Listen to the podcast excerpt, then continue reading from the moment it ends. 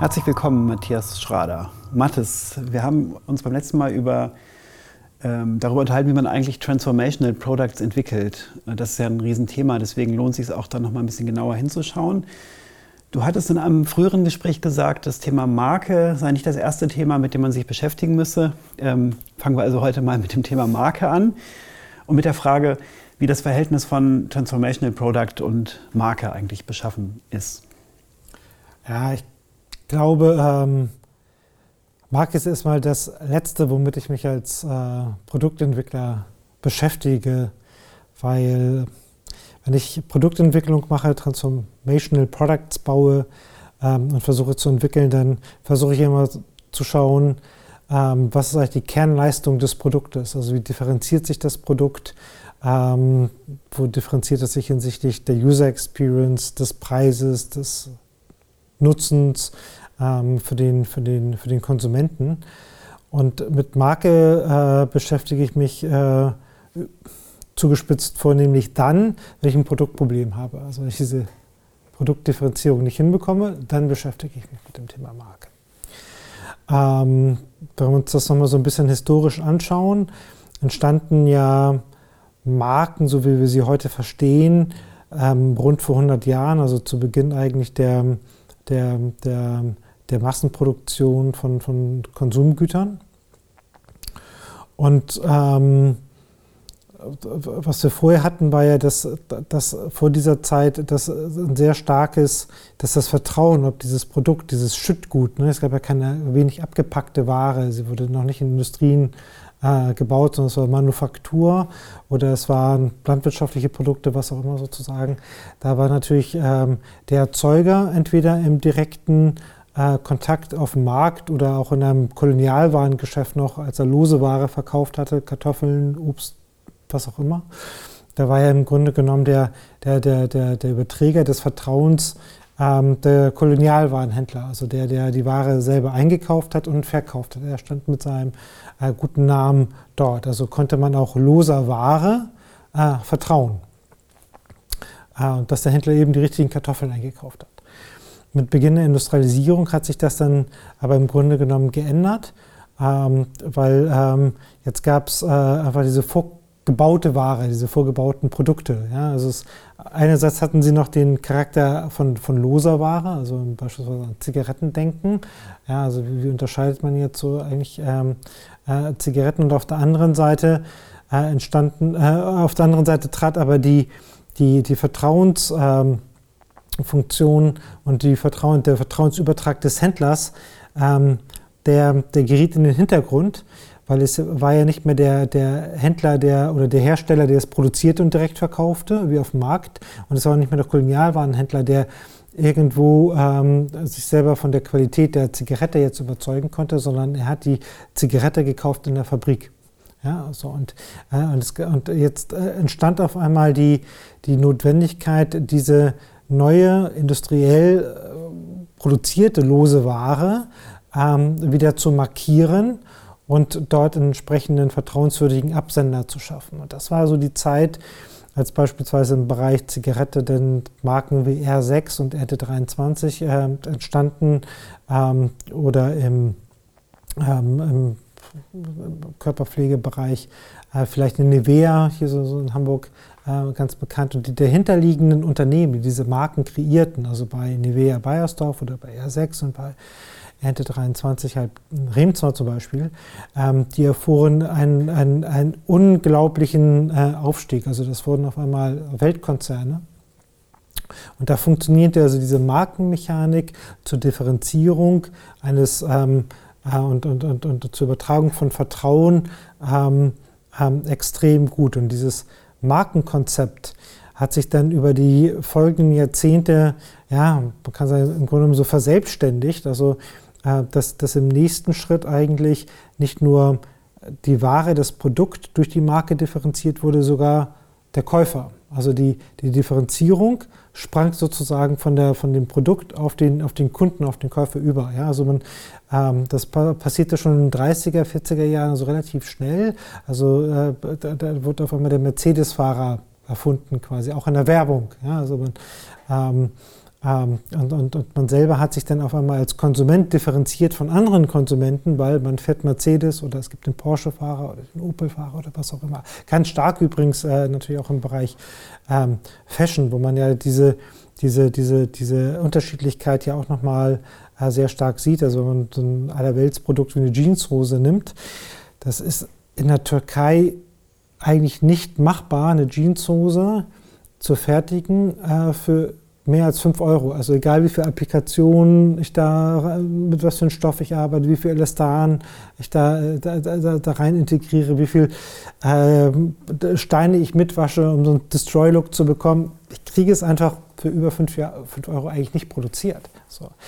Ähm, so, und dann passierte das Erstaunliche, dass, das ein, dass ein Label dran geklebt wird, von außen dann oftmals auch gut sichtbar oder ein bestimmte, bestimmter Schnitt oder eine bestimmtes, äh, bestimmte Applikation, die für eine Marke stehen. Und dann, dann ähm, habe ich auf einmal eine Preisvarianz zwischen 5 Euro und 500 Euro dann im, im, im Retail. Ne? Also das, was in der Fertigung eigentlich nur 5 Euro kostet. Also da, so, und, dann, und da geht es ja nicht mehr um, um die Differenzierung des, des Produktes, weil das ist einfach mal objektiv gleich in der Qualität, sondern der Träger sozusagen differenziert sich.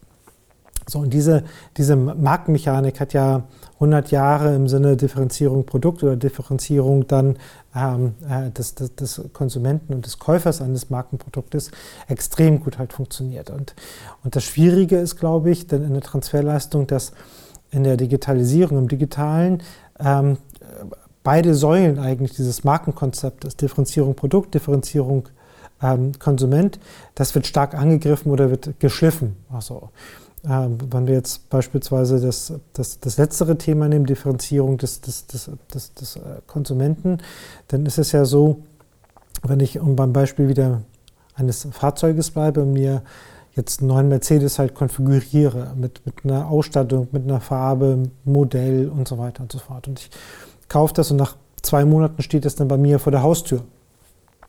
Und nur zwei Tage später würde mein, würde mein Nachbar und mein übernächster Nachbar und mein über, über, übernächster Nachbar sozusagen das gleiche Auto in der gleichen Konfiguration auch bestellt haben und auch geliefert bekommen. Und an unserer Straße würden jetzt vier tiefblaue Mercedes stehen in der, in der Form, total identisch.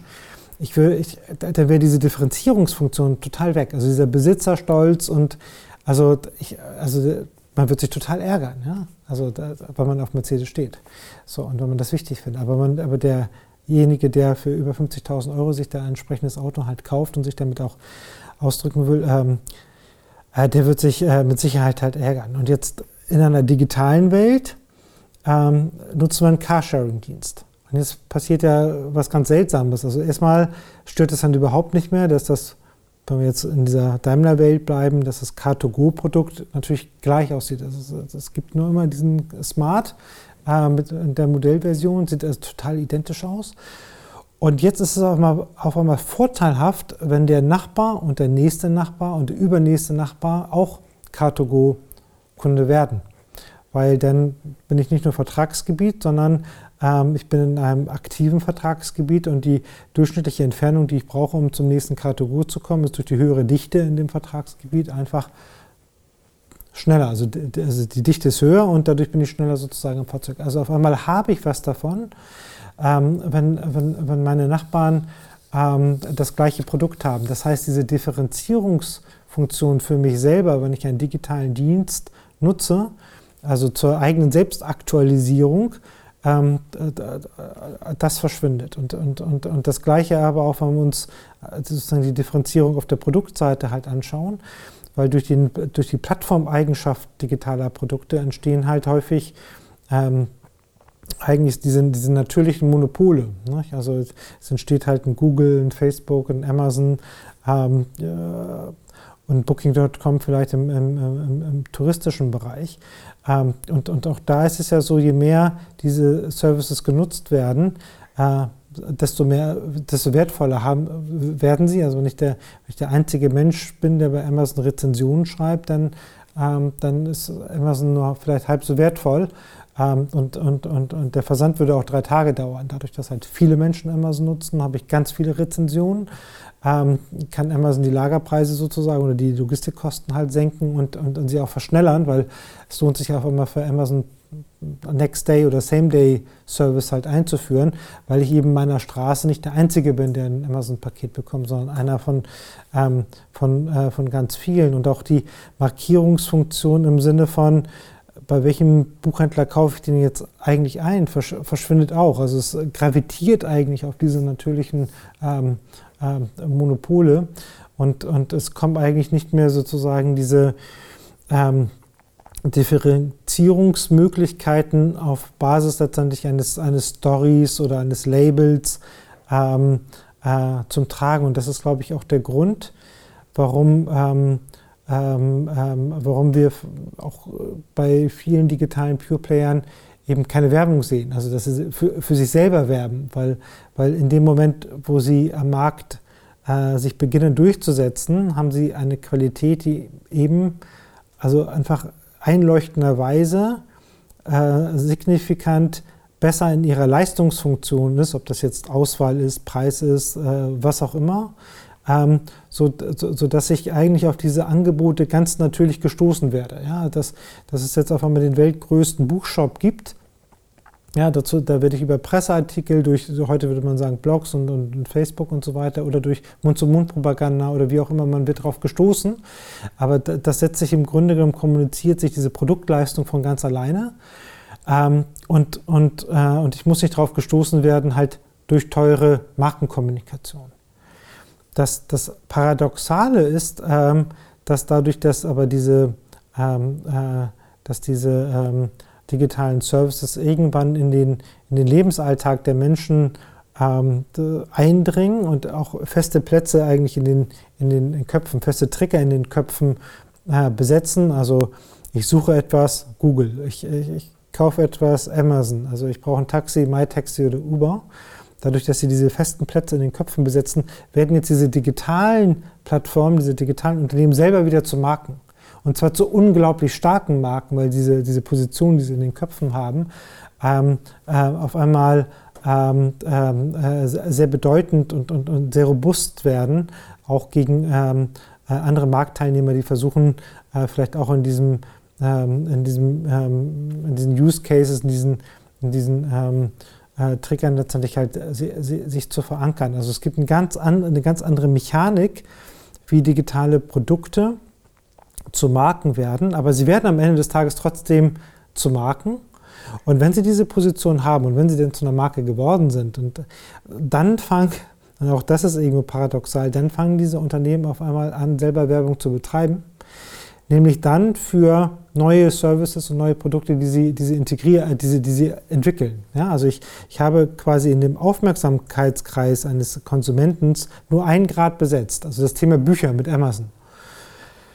So, und dann fange ich aber an, ähm, neue Services zu entwickeln, beispielsweise Prime Video oder ich fange an, Kindle sozusagen ähm, äh, zu etablieren. Und genau in dem Moment können Sie dann aber Ihre Markenstärke einfach nutzen, weil Sie eh schon da sind und brauchen nur eine ganz kleine Kommunikation. Achtung, jetzt gibt es Kindle oder jetzt gibt es Prime Video. Und Sie können sehr effizient letztendlich halt durch Markenkommunikation oder durch Werbung insgesamt damit anfangen, eigentlich so in neue Services reinzugehen. Also am Ende des Tages ähm, werden auch diese digitalen Produkte eigentlich äh, zu Marken. Aber der, der Weg dorthin ist halt äh, komplett anders als in den letzten äh, 80, 90 Jahren. Und fordert ja, wenn ich das richtig verstanden habe, auch gar nicht mehr eigentlich diese wahnsinnigen Investitionen in Medialeistungen, sondern im Grunde erstmal in das, in das Produkt selber und dann ist es am Ende relativ überschaubar, was noch an Medialeistung vielleicht im zweiten Schritt gebraucht wird.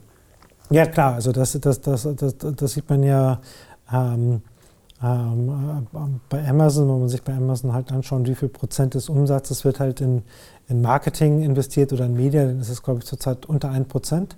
Und wenn man das mit anderen Retailern vergleicht, ist das ein absoluter Witz. Also es ist wirklich nur ein kleiner Bruchteil dessen, was, äh, was andere Retailer in ähm, Kommunikation und äh, in Medien investieren.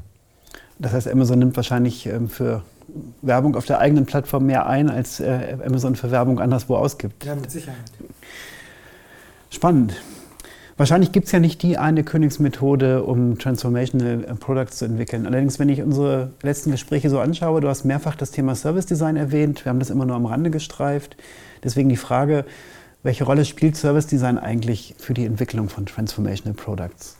Also ich glaube, es ist eine sehr, sehr, eine sehr hilfreiche Methodik, ähm, äh, die ihnen helfen kann in der Beobachtung dessen, wie gehen Menschen heute mit existierenden Produkten und existierenden Services um und nochmal ganz genau hinzuschauen und, und, und Alternativen und, und Optimierungen halt zu entwickeln. Nicht? Also mein Lieblingsbeispiel ist immer so der, der, der, der Kontoauszug, äh, weil das ein sehr, sehr ähm, pragmatisches Beispiel ist. Jeder kennt einen Kontoauszug, jeder ähm, hat entweder noch einen gedruckten Kontoauszug oder den digitalen Kontoauszug.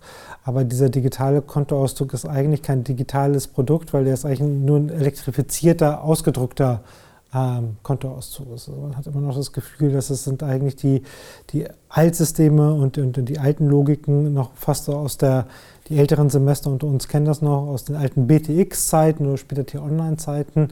Ähm, wo dann quasi auch von der Optik äh, schon der, der, Kontoauszug elektronisch genauso aussah ähm, mit den OCR-Schriften ähm, wie, ähm, wie, auf der, wie, auf der gedruckten äh, Version. Und da hat sich eigentlich in den, in den letzten Jahren oder Jahrzehnten kann man ja sagen, also der, also der, äh, BTX Banking oder Online Banking ist ja mindestens im 25. Jahr jetzt, ähm, extrem wenig halt getan. Und das ist ein schönes Beispiel, wie ich über ähm, äh, Service Design, ähm, äh, Ansätze, ähm, einfach mehr eigentlich aus diesem, aus diesem Produkt eigentlich herausholen könnte. Und sowas wie N26 zeigt ja auch, dass da eigentlich äh, viel mehr geht. Äh, und dazu brauche ich eine entsprechende Methodik, um, um ähm, äh, auch eine gewisse Prozesssicherheit zu haben. Wie gehe ich denn an so ein, äh, ein Thema ran und ähm, wie kriege ich da eine Differenzierung hin zu den, zu den heutigen Services und wie baue ich halt auch nicht an den an den, an den Use Cases und an, äh, und an den Menschen halt dran vorbei. Insofern ist das, glaube ich, eine, eine sehr hilfreiche Methodik. Ne, um nicht nur sozusagen jetzt äh, Kutschen mit, mit, mit Verbrenner zu bauen, sondern wirklich dann auch aus der, aus der Logik der Nutzung heraus, des, des Dienstes heraus, wirklich eine Innovation zu bauen. Müssen wir vielleicht nochmal den, den Kerngedanken von Service Design oder den Ansatz, wie diese Methode funktioniert, ein, ein bisschen genauer erklären? Oder ist das eigentlich. Ich glaube, das würde jetzt zu weit führen, aber das ist nochmal eine gute Idee für das nächste Special. okay. Es gibt ja, also wenn man reinschaut in den Werkzeugkasten des Service Design, ein, ein Tool, was da eingesetzt wird, ist ja Prototyping. Mhm.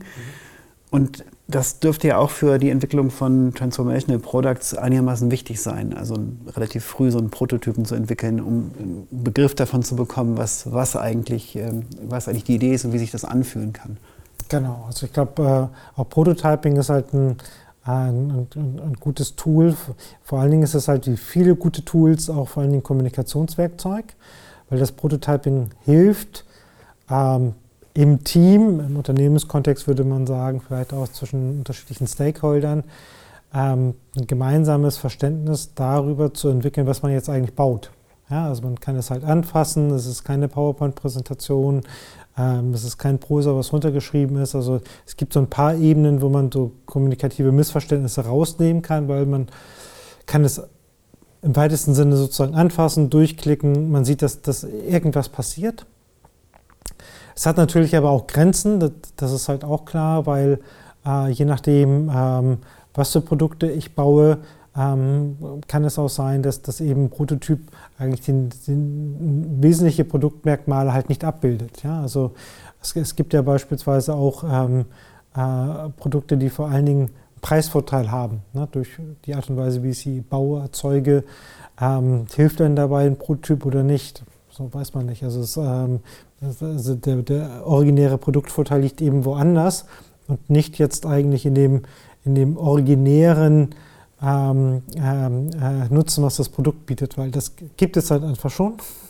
Ich kriege es jetzt nur um ein, eine Dimension günstiger halt gebaut, weil ich vielleicht ein neues Verfahren habe oder weiß der Geier. Und auf der anderen Seite gibt es, ähm, auf der anderen Spannbreite gibt es Produkte, die, die sehr stark über die User Experience beispielsweise sich, sich differenzieren. Also wenn ich ein Beispiel nehme, was weiß ich, ähm, Pinterest, Instagram oder so. Also man kann sich halt so auch diese Art von, von Produkten vorstellen, Ähm, man sagt, äh, die bringen einfach Spaß zu bedienen, wenn man dann sieht, wie, sich da Content drin anfühlt und wie andere Menschen mit Content halt umgehen, dann, ähm, ähm, dann steckt da mit Recht sozusagen eine Qualität drin, warum diese, diese Plattformen riesengroß geworden sind.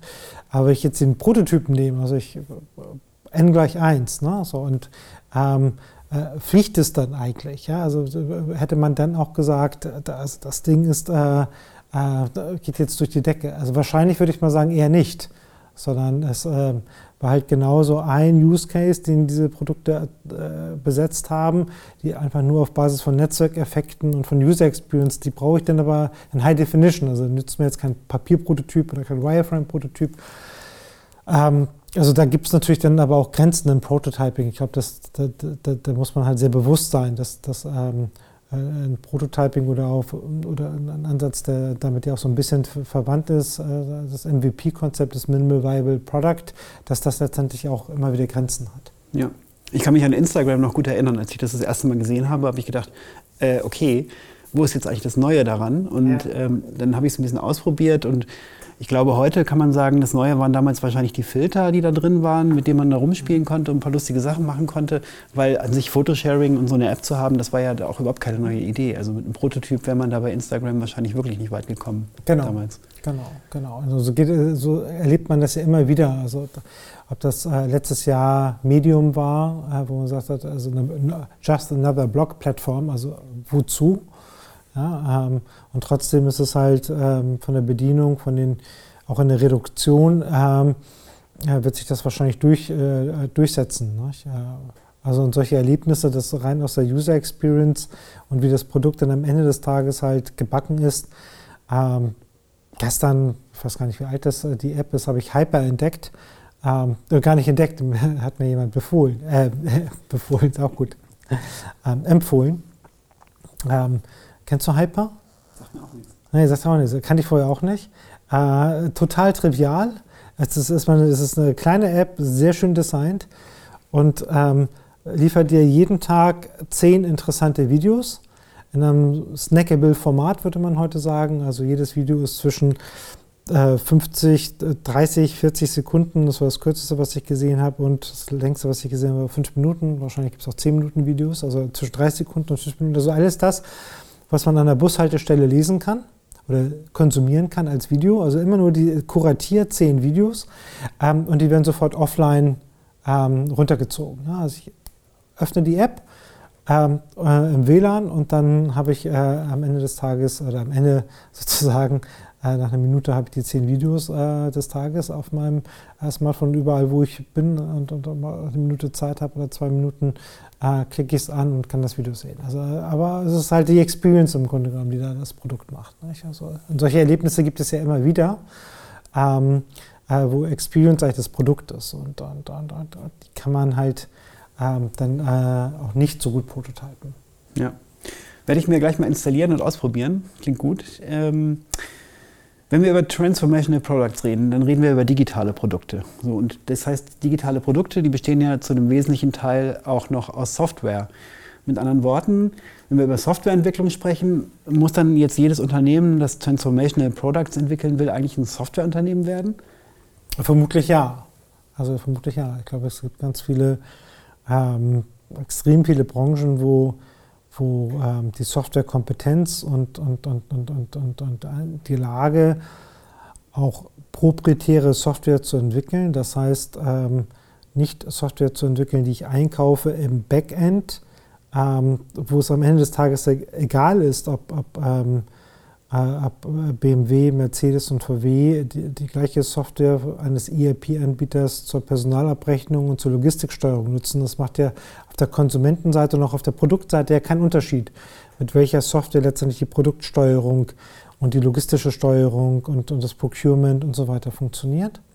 Aber dort, wo ich äh, Customer-Facing bin, also wo ich am Ende des Tages eine Schnittstelle zum Konsumenten habe und wo das digitale Produkt eigentlich in den Vordergrund tritt, äh, da muss ich dann auf einmal proprietär werden. Ja? Also dass eben ähm, die, die, die, die Banking-Software, die, die Versicherungssoftware sozusagen, wie finde ich die richtige Versicherung, die, die Software, die im Auto stattfindet oder auf meinem Smartphone, um das Auto zu steuern, ähm, äh, die Software, mit der ich meine Reise finde, plane und ähm, die Salaries äh, buchen kann und, und, und äh, Aktivitäten vielleicht im Hotel noch dazu buchen kann. Das, also viele, viele Branchen sozusagen, die glaube ich, extrem softwaregetrieben zukünftig sein werden. Und ich sage deswegen leider softwaregetrieben, weil wir da natürlich eine riesige Knappheit haben an, an, an, Talent, an, an, Menschen, die halt Software entwickeln können. Äh, auch zum Teil natürlich auch ein Verständnis ähm, äh, im, im, Management über die, die Wichtigkeit von Software und, und die Rolle von IT in den Unternehmen. Ähm, dass, dass es eben nicht, ähm, ähm äh, das ist unter starker Wandlung.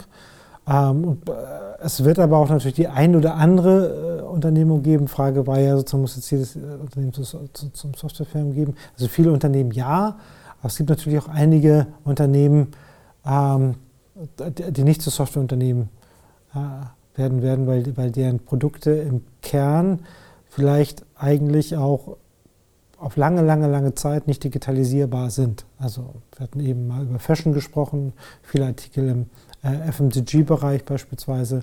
Da brauche ich natürlich auch ähm, äh, IT- und Softwarekompetenz hinten im Unternehmen, das ist ganz klar, zur Steuerung, äh, Produktionssteuerung, Marketing, Logistik und so weiter und so fort. Aber das eigentliche Produkt selber ist dann doch ein sehr, sehr analoge, analoges Produkt und, und, und insofern ähm, keine Regel ohne Ausnahme. Also es wird Branchen geben, für die, für die, die sich nicht zu Softwareunternehmen halt wandeln, aber ich würde mal sagen, mehr als die mehr als die Hälfte der Unternehmen ähm, äh, wandelt sich in Richtung äh, Software. Also das alte Mark, Mark Andresen-Zitat, Software eats the world, glaube ich, äh, stimmt zu über 50 Prozent.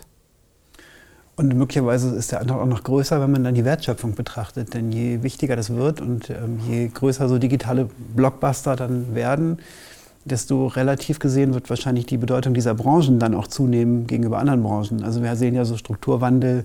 Die Landwirtschaft hat mal 90 Prozent äh, aller Menschen beschäftigt und auch natürlich entsprechend Wertschöpfung generiert und ist heute total marginalisiert. Und das kann, dieses Schicksal kann natürlich auch dann den Branchen drohen, die jetzt noch analoge Produkte herstellen, die weiterhin gebraucht werden, aber die einfach dann einen sehr viel kleineren Anteil an der Wertschöpfung ähm, noch generieren können, weil die dann eben in, die digitalen, genau. in den digitalen Bereich abwandert. Genau, genau. Und, und, und damit zusammenhängt es ja auch immer dieser Aspekt, äh, gibt es eigentlich noch Branchen? Ne? Also wir sind ja sehr stark, äh, denken wir in dieser Branchenlogik eigentlich.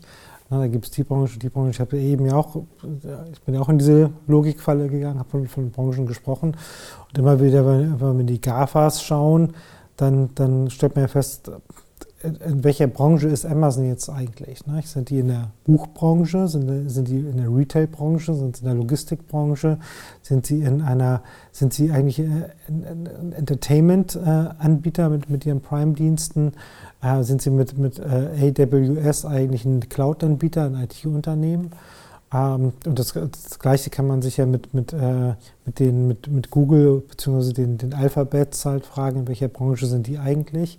Ähm, und und äh, in welcher Branche ist Apple heute und in welche Branche will Facebook rein, wenn man sich Oculus Rift anschaut und, und so weiter und so fort. Und, und muss man sagen, alle sind in der Softwarebranche und die Softwarebranche ist halt überall. Nicht? Also, die, also die, die, die Branchengrenzen, die, die ähm, äh, verschwinden halt und sind eher eigentlich ähm, äh, kontraproduktiv, ähm, äh, äh wenn man über Entwicklung spricht. Ich las am Wochenende gerade eine Geschichte darüber, dass wir heute ja im Grunde von der Tech-Branche reden und darunter so ziemlich alles zusammenfassen. Mhm. Aber mittlerweile eben gerade dadurch, dass viele Produkte jetzt eben auch eine, eine, physische Relevanz haben, sich in so vielen unterschiedlichen Lebensbereichen bewegen, dass es eigentlich nur noch begrenzt Sinn hat, von der Tech-Branche zu reden, sondern ja. dass die Tech-Branche zerfällt schon wieder in ganz viele total unterschiedliche Bereiche, die miteinander auch gar nichts mehr zu tun haben.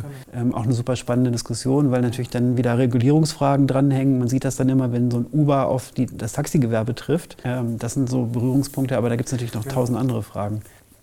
Ich würde gerne noch mal über Geschäftsmodelle reden.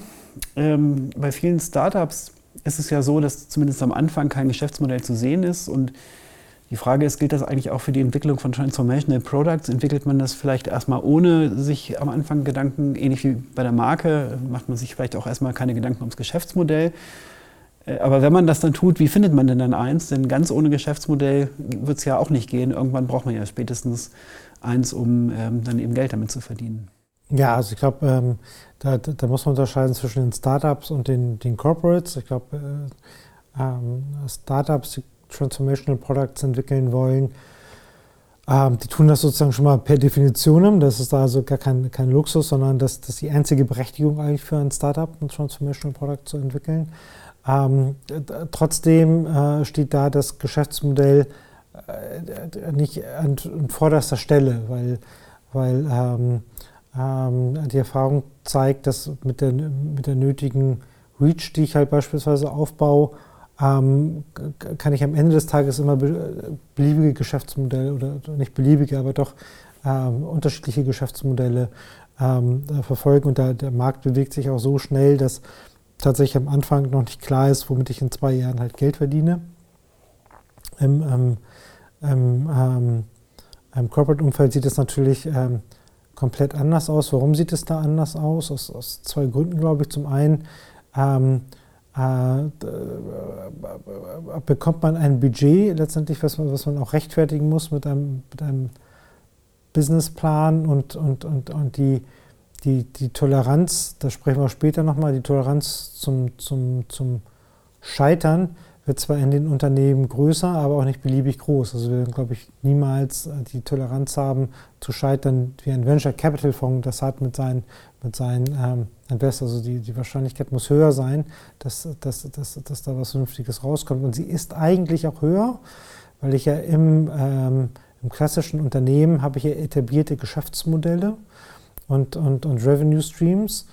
Und, und, und ähm, ähm, an denen ich mich orientieren kann. Also ich bin nicht im luftleeren Raum und ich glaube auch viel an, ähm, an, an Transformation, Transformation, Transformational Products, die ich, die ich auf die Straße bringe und die, die ich auch entwickeln will im Unternehmen, brauchen auch diesen Connect eigentlich zum, zum Stammgeschäft irgendwo. Also dass, dass ich das, das Kerngeschäft eines Unternehmens ähm, durch diese Produkte äh, schütze oder sogar leveragen kann, es halt sehr gut funktioniert. Oder zumindest, oder zumindest das Sterben dieser, dieser Revenue Streams, des alten Revenue Streams, extrem verlangsamen kann. Ja, das ist auch so ein, also, also, so ein konservativer Gedanke da im Grunde genommen. Ist, und, und deshalb ähm, äh, ist, glaube ich, diese Rückkopplung ähm, äh, zu den bestehenden Erlösmodellen äh, und damit auch der Zwang, sich über die Geschäftsmodelle sehr genau ähm, Gedanken zu machen, der ist einfach zwingend. Ja? Also wenn, wenn das ähm, komplett abgekoppelt wäre vom, vom, vom bestehenden Geschäft ähm, oder von den bestehenden Assets, ob das jetzt eine Marke ist, ob es Reichweite ist, Vertriebskanäle sind, Fertigkeiten, die ich als Unternehmen habe, dann hat das eigentlich innerhalb eines Unternehmens nichts zu suchen, sondern dann muss man das, ähm, dann also muss das Unternehmen halt einen Menschenform gründen. Wie können denn die Geschäftsmodelle für Transformational Products konkret aussehen? Also da gibt es, glaube ich, alle Facetten, die, die, die man sich halt vorstellen kann, ähm, von, von, von direkten und indirekten Erlösquellen. Ich glaube, dass, dass äh, äh, die wichtigste Erkenntnis ist ja im Grunde genommen, dass in den, in den digitalen Produktwelten die direkten Erlösströme, also ich bekomme Produkt X und kriege dafür Betrag Y, dass die halt abnehmen. Ja, das, das, ist, das ist, glaube ich, auch eine Binse. Das heißt, dass die indirekten Erlösströme äh, viel wichtiger sind als die direkten. Ne? Das kennen wir alle aus eigener Anschauung, ähm, dass wir eben nichts direkt bezahlen für Google erstmal oder nichts direkt für Facebook bezahlen. Und dass, äh, dass wir am Anfang auch eher so eine, so eine Mechaniken halt haben aus dem aus dem, vielleicht sogar aus dem Gaming-Bereich, dieses Free-to-Play. Ne? Also die, die erste Fahrt mit Über ist halt umsonst und ähm, ja, der erste Monat Netflix kostet nichts. Also ich habe erstmal so ein, so ein, so ein Free-to-Play und dann hinten raus letztendlich halt muss ich schauen, ähm, womit verdiene ich denn halt Geld? Ist es, sind es die Industriepartner? Ist es halt Werbung? Ist es ähm, ein Freemium-Modell, wo ich dann halt eben upgrade in kostenpflichtige Services und so weiter und so fort? Ich habe gestern ähm, eine ganze Kiste von CDs durchsortiert. Wir, wir, ziehen gerade um und da fragt man sich natürlich, schleppe ich das jetzt alles noch mit? Und dann dachte, also meine Frau meinte da auch, das kann alles eigentlich alles weg. Das meiste kommt jetzt auch weg. Man fragt sich aber natürlich dann schon irgendwann, was ist denn, wenn ich nicht mehr mein äh, Spotify-Abo habe und dann vielleicht doch mal wieder eine CD einlegen würde? Dann habe ich diesen, dann fehlt mir dieser, dieses physische Element an. Also die Digitalisierung hängt ja dann auch am Access. Also man hat Abo-Modelle genau. und solange ich zahle, ist alles fein und sobald ich die Zahlung einstelle, stehe ich dann natürlich komplett ohne irgendwas da. Also wir haben so einen Shift in Richtung. Ja, es ist sowohl bei den Abo-Modellen, aber es ist natürlich auch bei allen digitalen Produkten, die ich sogar kaufe. Ne? Also es ist ja so, dass ich, wenn ich, wenn ich jetzt ein digitales Buch kaufe oder einen digitalen Film, erwerbe ich ja jetzt äh, nur das Nutzungsrecht, diesen Film zu gucken. Nicht unbedingt das Nutzungsrecht für eine digitale Kopie. Ne? Also wenn ich den, äh, wenn ich den äh, iTunes-Account sozusagen äh, nicht mehr nutze oder Kindle nicht mehr nutzen will, sondern will auf was anderes umsteigen oder was auch immer, ich, ich habe es dann einfach nicht. Also ich verwirke dann dieses Nutzungsrecht. Nicht? Also ich kann es ja beispielsweise auch nicht so trivial verschenken oder vererben. Nicht? Also früher konnte ich ja äh, mir 10.000 Bücher kaufen und das eine Bibliothek aufbauen, wo ich mir 10.000 Bücher bei Kindle ähm, kaufe und, und ähm, bin dann nicht mehr sozusagen als Kohlenstoffwesen halt unterwegs. Was passiert dann eigentlich mit diesen digitalen Büchern? Also ich, ich, durch mein Ableben verwirke ich ja das Nutzungsrecht in der Regel. Äh, und das sozusagen, und dann müssen wahrscheinlich meine Nachkommen das nochmal neu kaufen. Wenn sie sich überhaupt für diese Bücher interessieren. Wenn sie sich dafür überhaupt interessieren. Und wenn es den Kindle in ein paar Jahren noch gibt. genau. Deine These, Mathis, ist ja, dass das Marketing in ein, Transformational Product eingebacken sein muss von Anfang an. Ja. Das klingt gut, äh, aber wie geht das denn konkret eigentlich? Ja, also ist, ich habe das nicht gesagt, weil es gut klingt, sondern was, glaube ich, ein Imperativ ist. Weil das ist der, der Imperativ ist ja, dass ähm, in, in, dieser GAFA-Welt, in der wir sind, ich mache das immer jetzt so, so in letzter Zeit an dem, äh, an, an, dem, an dem Smartphone deutlich, dass über kurz oder lang es so sein wird, dass eigentlich 80 Prozent ähm, der, der, Use Cases äh, und, und des, äh, der, der, der, Nutzerkontakte auf dem Smartphone gehören im Grunde genommen, ja, wahrscheinlich Facebook und Google. Dann gibt es noch ein bisschen Apple, ja, aber äh, im Grunde genommen sind, sind das diejenigen, denen die die, die Werbekontakte eigentlich gehören und die auch die Zuteilung machen von, ähm, wer sieht jetzt eigentlich welche Marketingbotschaft. So, und, ähm, also das, das wird nochmal extremer als im Desktop-Bereich, wo wir ja schon eine sehr starke Auktionswelt haben. Das wird sich im Smartphone, in der mobilen Welt noch weiter verstärken. Das heißt, die Zuteilung über Marketingbotschaften erfolgt über die Gatekeeper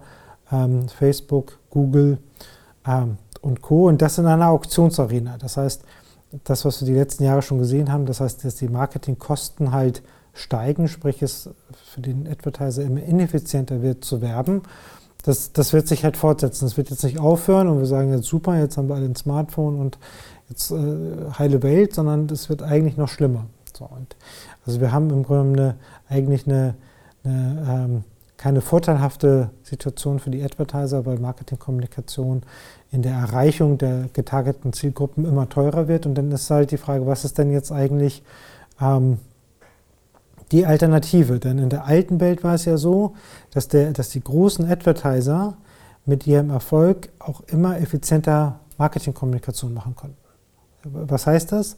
Durch ihre Größe hatten sie äh, die Möglichkeit, besser Media-Inventar einzukaufen, haben höhere Rabatte bekommen Zweitens konnten sie sich die beste Marktforschung halt leisten, weil Marktforschung ist halt teuer und nur wenn ich ähm, viel, viel Mediavolumen habe und, und, und, und großes Unternehmen kann ich mir diese Marktforschung äh, leisten und ich kann mir quasi die hipsten Kreativagenturen leisten. Also auf allen drei Themen, Kreation der Botschaft, Marktforschung und ähm, äh, Inventareinkauf, habe ich positive Skaleneffekte gehabt. Und wahrscheinlich auch noch geringere Streuverluste, weil wenn ich überall präsent bin genau, genau. und sowieso jeden erreichen will, dann genau. kann ich auch jedes Medium belegen. Genau, so, und, und, das bricht ja in der digitalen Welt jetzt auf einmal weg. Ne? Also der, der, Preis ist verloren, also der Preisvorteil ist verloren. Äh, durch das Targeting, durch die Auktionswelt wird, je mehr ich vom gleichen kaufe, desto teurer wird es. Also der Preisvorteil ist weg. Der, der, der Marktforschungsvorteil ist aber auch weg, weil, weil die besten Research-Daten haben natürlich diejenigen, die die besten Daten haben. Die, die besten Daten haben wieder die, die Gatekeeper, also die, die, äh, wie Florian Heinemann sagt, die High-Reach, die Block-in-Netzwerke, die, ähm, äh, auch da bin ich wieder sehr schnell bei den GAFAs, wo ich also diese, diesen täglichen Login habe und also im doppelten Sinne, einmal mit G, einmal mit CK, wo ich mich ja so einlogge und, und, und also die, die kann mich eigentlich am besten, viel besser als jede Marktforschung. die immer eine Indirektion hat. Ähm, und, und, und das dritte ist dann das Thema der, der, der, der, Kreierung kreativer Marketingbotschaften. Ähm, auch das ist sozusagen, ähm, wird, diese Bastion wird geschliffen, weil, ähm, weil, äh, weil, die, weil die Relevanz jetzt nicht mehr durch die Kreation einer hippen Botschaft kommt, die einen strategischen Insight hat, bla bla bla bla, sondern die höchste Relevanz kommt eben durch das zielgenaue Targeting. Ja? Also wen erreiche ich wann, in welcher Uhrzeit, in welchem Kontext. Und B, ähm, mit welcher Werbemittelbotschaft, also durch das Thema Personalisierung. Ja, das heißt, das, was wir, das, das heißt, äh, wir sprachen eben von dem, von dem, von dem Mobile-Zeitalter, dass 80 Prozent des Inventars wird von den, von den beiden Gatekeepern ähm, Google und Facebook ähm, äh, in Form des Pixel Real Estates quasi gemanagt. Das heißt, dass, dass dieser, ähm, ähm, äh, da, da habe ich ja nur noch, da habe ich standardisierte Werbeformate. Und in diesen standardisierten Werbeformaten auf diesem kleinen Bildschirm, den ich dann noch habe, zählt halt nur noch Personalisierung der Werbemittelbotschaft und, ähm, und das Targeting auf das Profil. So, da bleibt der Raum für die, für die hippe Kreativleistung und die, ich, ich kaufe mir als großer Advertiser sozusagen die beste Werbeagentur, die beste Kreativagentur der Welt. Auch das hilft mir dann nicht mehr. Also auf der, auf der Agency-Seite, auf der Rabattseite, Media-Einkauf und auf der, auf der Marktforschungsseite sozusagen schleift eigentlich ähm, äh, die Digitalisierung ähm, den, den, den alten Marketingvorteil. Und deshalb muss ich als Advertiser jetzt umgekehrt ähm, das Marketing eigentlich in die Produkte bauen. Und da habe ich also eigentlich jetzt grob so drei Ebenen. Ich habe äh, die Awareness-Ebene, also jetzt äh, erstmal ein bisschen Aufmerksamkeit für mein äh, Produkt halt schaffen. Ähm, ähm, wie fühlt sich das an? Ist das eigentlich hip? So, und das funktioniert ganz stark über Design, User Experience und, und, und, und, und, und diese Themen. Ähm, dann dann habe ich das, das, das, das Neukundenthema, also wie kriege ich es dann jetzt eigentlich hin, dass ich quasi von alleine ähm, äh, neue Kunden oder neue Nutzer halt generiere für meinen Service. Und das ist, wie ich es vorhin schon ein bisschen geschildert habe, eben durch, ich muss irgendwo einen Punkt haben, wo ich, wo ich einen unmittelbar einsichtigen Produktvorteil habe, der ein Vielfaches höher ist als die Produkte, die es halt heute gibt. So. Und wenn ich das halt schaffe, dann spricht sich das erstmal rum. Also dann lese ich davon, ob das Bass ist in, in, in irgendwelchen äh, Magazinen, in irgendwelchen Newsfeeds, in persönlicher Kommunikation. Hast du Hyper schon mal gesehen? Das ist, das ist halt ganz cool. Also die, die, die, die Produkte mit einem überlegenen Produktvorteil kommen jetzt einfach zum, zum Nutzer hin. Ne? Das, das, das war vor 20 Jahren eben anders. Da gab es in dieser physischen Welt, war das halt unheimlich langsam, wie Produkte sozusagen sich ausgebreitet haben durch Mund-zu-Mund-Propaganda, wie auch immer, da brauchte ich die Kraft der Massenmedien, um schnell diesen Blitz zu haben, um eine Bekanntheit zu bekommen und eine Überzeugungskraft zu haben.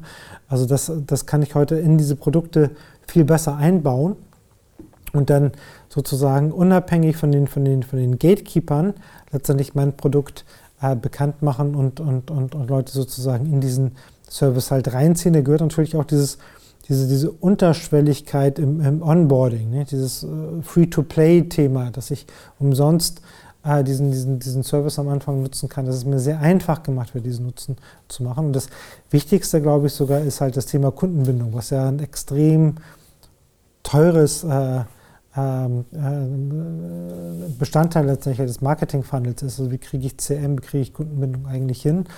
Und auch da muss ich ja dafür sorgen, dass durch Personalisierung, durch durch ähm, äh, Services das Produkt eigentlich in meinen Alltag sich halt integriert, zur Gewohnheit wird, sehr, sehr konvenient wird und eben diesen, diesen, diese Trigger in den Köpfen halt besetzt. Ich mache das jetzt mit der und der Plattform, mit dem und dem Tool, mit der und der App, ähm, um, um Kunden, die ich schon einmal hatte, nicht immer wieder durch neue Marketingkosten wiedergewinnen zu müssen oder durch teure Preisrabatte und Preisnachlässe.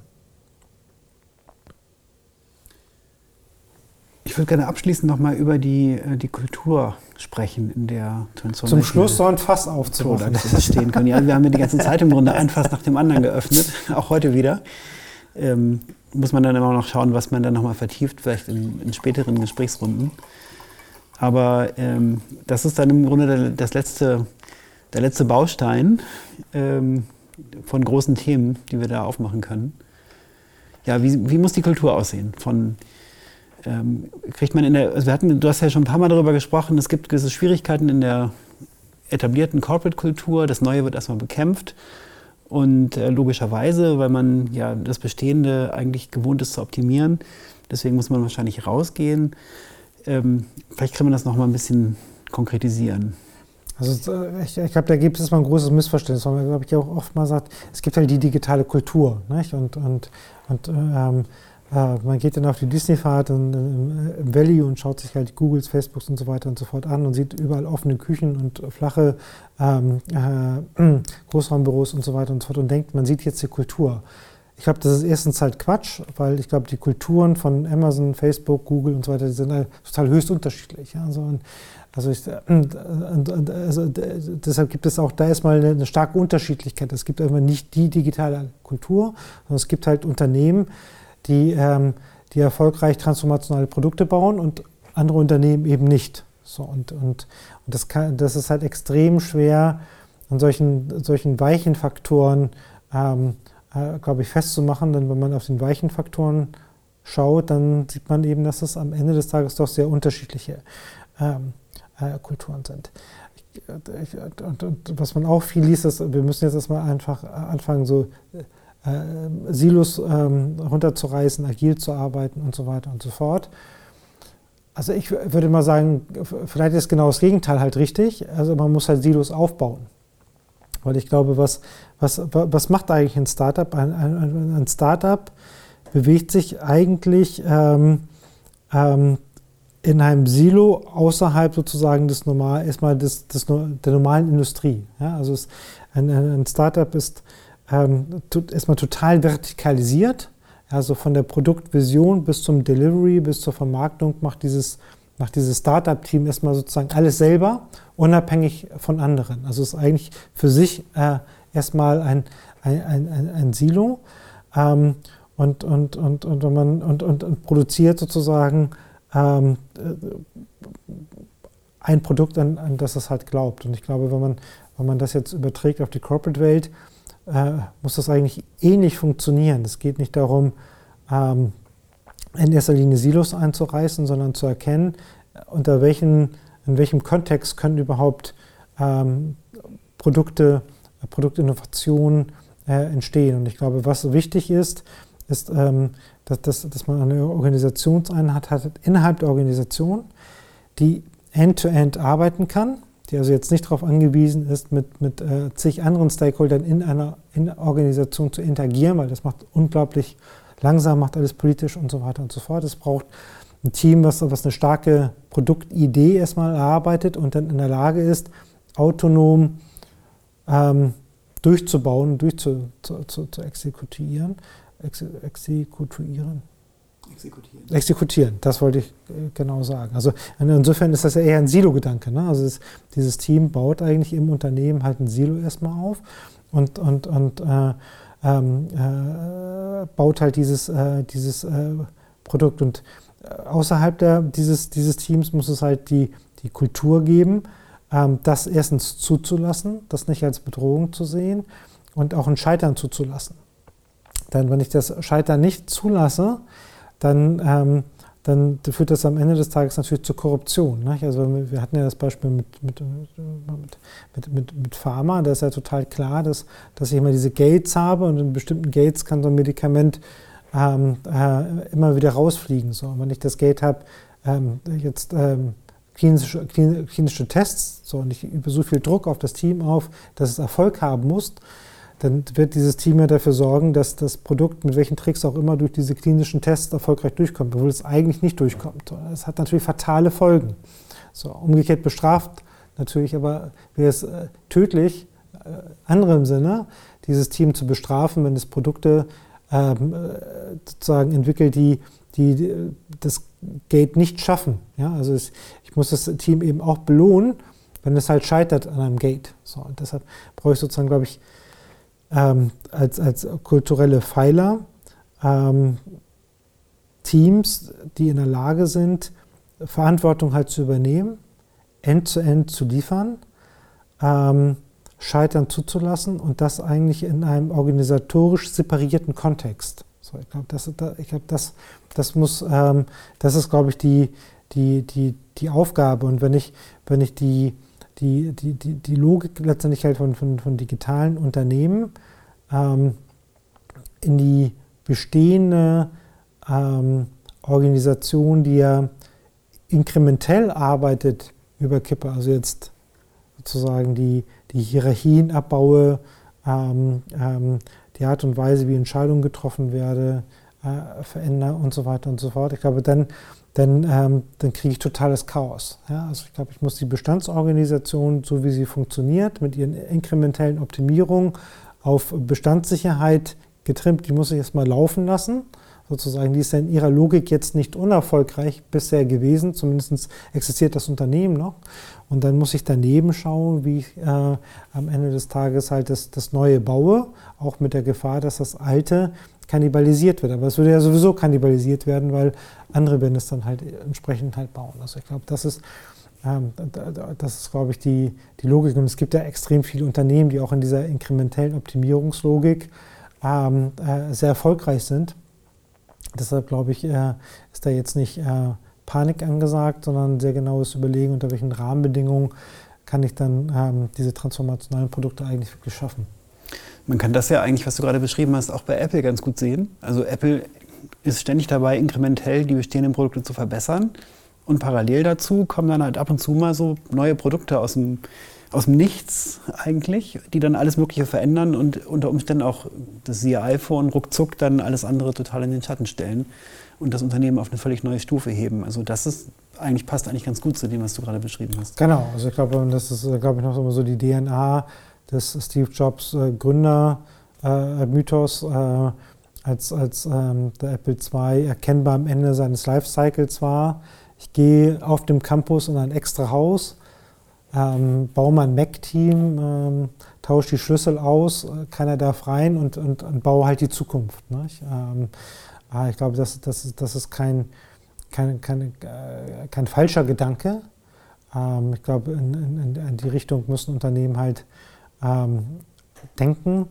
Ähm, äh, trotzdem ist selbst ein Unternehmen wie Apple natürlich äh, nicht äh, immer nur ein Vorbild. Nicht? Also, darüber haben wir auch schon das ein oder andere Mal diskutiert, dass, dass äh, in dem Moment, wo, wo ein Unternehmen letztendlich zu einem Softwareunternehmen wird, nicht? Und, und, und wenn man diese These hat, ist jetzt Apple eigentlich ein Hardwareunternehmen oder ein Softwareunternehmen, was für ein Hybrid ist das eigentlich? Und man würde jetzt die, die, die These verfolgen, auch Apple wird, wird eigentlich ein, ein Softwareunternehmen. Dann werden natürlich solche Themen wie ähm, Softwareentwicklung, äh, Cloud-Services, ähm, äh, auf einmal brutal wichtig.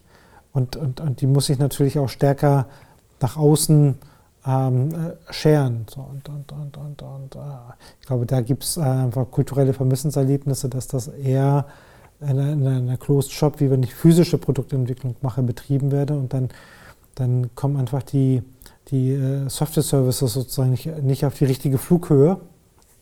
Und, und ich bin da gefühlt immer, immer viel, viel zu langsam. Ich baue tolle Hardware, aber habe dann immer gesagt, eigentlich äh, müsste doch iOS oder macOS 10 oder die Productivity Tools oder das iCloud-Produkt oder das leidige iTunes-Thema, eigentlich müssten diese Softwares auch mittlerweile dafür, dass das das wertvollste Unternehmen der Welt ist und dass ich mir jeden Entwickler und jedes Entwicklerteam der Welt kaufen könnte, theoretisch, müssten, müssten die Tools doch eigentlich mehr können. Und selbst da sieht man einfach eigentlich zu langsam. Ja.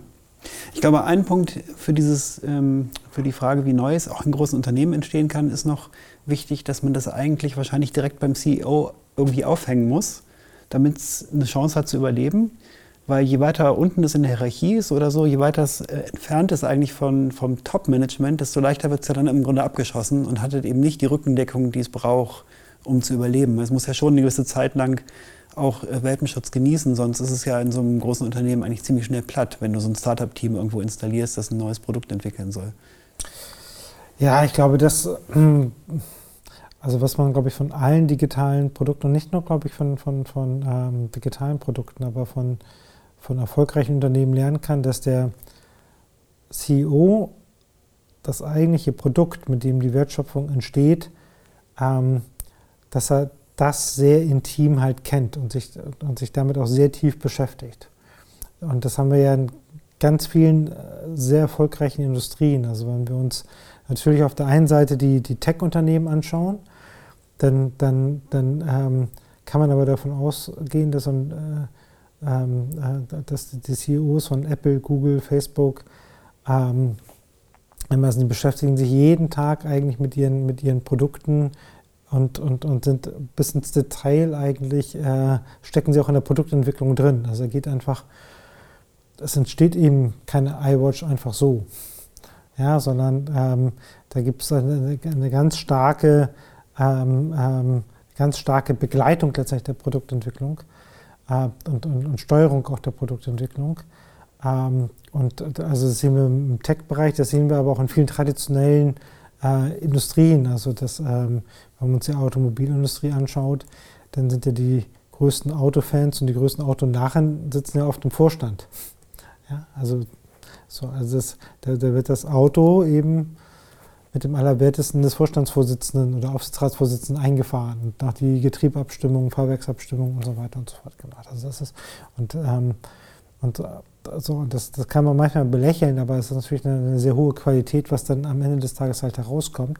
Und jetzt haben wir ja das Problem, dass im Bereich der Digitalisierung einfach neue Kompetenzen halt gefragt sind. Also wenn man nochmal so die, die ähm, äh, Kennzeichnung eines transformationalen Produktes äh, vor dem geistigen Auge durchgehen dann, und, und sowas äh, anschauen wie ähm, muss, muss das Potenzial für eine, für eine Plattformfähigkeit haben, für den Aufbau des Ökosystems beispielsweise, muss Marketing eingebaut haben, ja, muss Marketing-Hub werden.